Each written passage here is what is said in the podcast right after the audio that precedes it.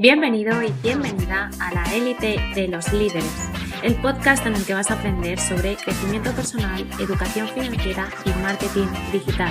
Vayamos juntos y juntas hacia el camino de la transformación digital. Bienvenido y bienvenida una vez más al podcast de la élite de los líderes. Hoy, jueves 11 de febrero, vamos a hablar sobre marketing digital, en concreto sobre cómo funciona la psicología del cliente.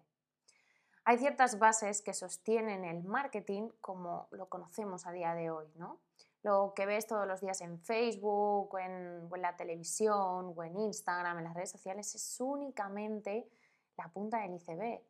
No sé si te has preguntado alguna vez qué hace que una marca tenga éxito en redes sociales o que un cantante o una cantante desconocido o desconocida llegue al top one de Spotify de un día para otro.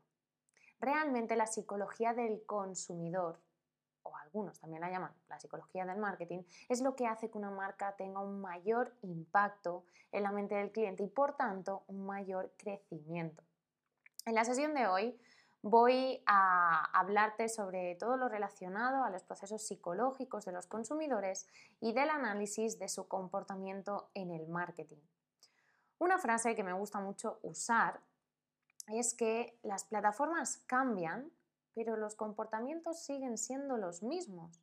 Y esto es fundamental en el comportamiento del consumidor o el comportamiento del cliente. Hoy te voy a contar algunos de ellos y cómo, cómo es la base que sustenta la psicología del marketing y del consumidor. Junto al estudio del comportamiento del cliente, comprender al consumidor y la psicología del consumo son algunas de las cosas más importantes a la hora de que empieces a diseñar tu estrategia de marketing, tu estrategia de negocio para crecer dentro de tu proyecto. Pero antes de, seguir, antes de empezar, primero que todo, ¿qué es la psicología del consumidor o la psicología del cliente? Realmente esta es el estudio del comportamiento y las estructuras mentales que tienen los consumidores, a fin de poder conocer sus actitudes, motivaciones, creencias y además sus valores. La información de estos elementos sobre los procesos mentales del consumidor son de muchísima utilidad para tu toma de decisiones, para saber cómo vas a actuar frente a tu comunidad. Hay que tener en cuenta que esto no solo se aplica en las grandes marcas como Coca-Cola, sino que avanzó de forma tal que en cualquier posteo de Facebook, de Instagram, de YouTube, hay elementos de la psicología de, los consumidores para hacer ese clic, para hacer ese, ese chas y, realmente causar la atención del cliente y hacer que se fije en tu marca. Y para conocer cómo funciona, voy a hablarte de los principios de la psicología del consumo que considero más importantes para hacer marketing y entender la conducta del consumidor, además de poder hacer un correcto análisis de este mismo cliente o consumidor. El primero de ellos es la ley de, la asociación. Estas leyes son, son aquellas que describen dichas fuerzas entre ideas y muestran los mecanismos espontáneos que sigue nuestra mente en la elaboración de las ideas complejas a partir de las simples. Las más importantes son las de contigüidad, el contraste y la semejanza. Si ponemos un ejemplo, siempre hay que tener en, en, cuenta qué acompaña a un producto en una vidriera o en una publicidad o en un simple post de redes sociales. Estos artículos o estos símbolos que llevan en la publicidad, que acompañan, están generando asociaciones inconscientes en la mente del consumidor. Por eso es importante todo aquello en lo que enfocas tu producto, en tu servicio, en cómo enfocas tu marca. ¿no? El segundo es el principio de la aversión a la pérdida. Como cliente, como empresario, empresaria, cada día haces frente a sesgos cognitivos que influyen, distorsionan y transforman tu percepción, tu pensamiento y tus recuerdos y juicios. Una de las perspectivas sesgadas es la llamada aversión a la pérdida, que nos complica innecesariamente la gestión de ganancias y pérdidas. La aversión a la pérdida se caracteriza por la predisposición a dar más valor a una pérdida que a una ganancia.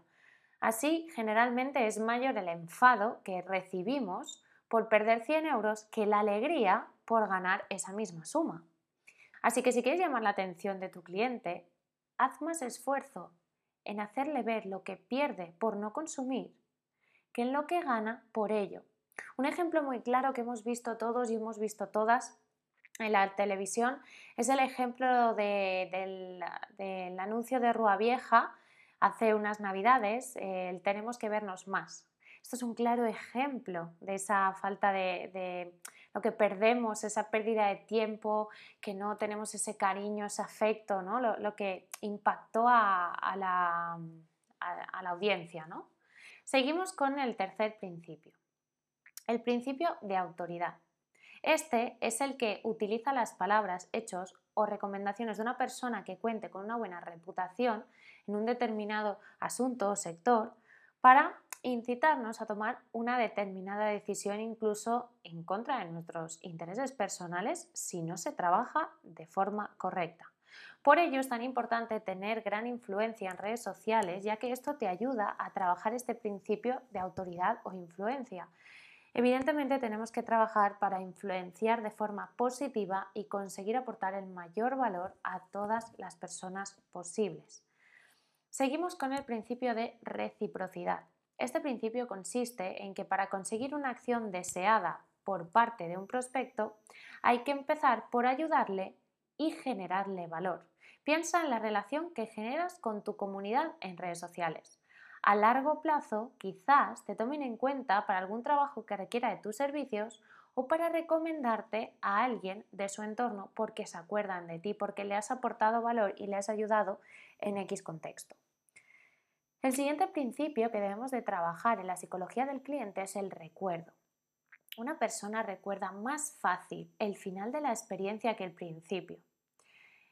Seguramente has estado en algún restaurante que te han hecho esperar un montón por una mesa, pero en el momento te sirven la comida, la comida es excelente, además te ofrecen café gratis por la espera y por la demora. Y como si fuera poco, la cuenta viene con unos poquitos caramelos para, para todos los comensales. Entonces recuerdas esa buena experiencia, te vas con ese sabor de boca y eso es algo muy importante frente al cliente. Y por último tenemos el sentido de pertenencia. Desde siempre hemos querido sentirnos parte de un grupo, sentirnos arropados, eh, quizás potenciado por ese vínculo que necesitamos las personas y que nos hace ser humano, ¿no? Y digo quizás porque de eso no lo sé con, con certeza. En marketing hoy en día hablamos de sensaciones, de emociones, de conectividad, de cambios y de muchos conceptos que lo cierto es que no siendo nuevo están en la calle y que obviamente debemos de considerar en nuestros planes estratégicos. Las marcas son un ejemplo de ello y de cómo tienen el poder para trabajar este tipo de conceptos en su definición estratégica y en su posterior comunicación. Si una marca consigue que sus consumidores tengan ese sentido de pertenencia hacia ella, tendrán conseguido uno de los grandes retos que tienen las marcas y es la fidelización. Así que estos son algunos de los principios que considero más importantes. Son extremadamente útiles en redes sociales y en todo el mundo digital. Hay que saber usarlos y además combinarlos para poder hacer un buen estudio del consumidor, sin miedo. También es importante destacar que estos principios psicológicos también te sirven como modelos del comportamiento del consumidor o cliente para hacer tus pequeños estudios o saber cómo reaccionar ante dicha situación. Así que si quieres saber más cómo hacer un buen estudio de tu cliente, te invito a que conozcas nuestra Academia de Líderes Hype Life Academy y que te unas a nosotros y a nosotras a esta gran revolución digital. Síguenos en nuestras redes sociales para conocer más contenido, más información en arroba Hype Life Academy y en mis redes sociales para que puedas ver todo lo que comparto diariamente en arroba Nuria Cervera Peris para que conozcas muchísimos más trucos de marketing, educación financiera y productividad. Te deseo que tengas un feliz jueves, que disfrutes muchísimo y nos vemos la próxima semana. Un beso enorme.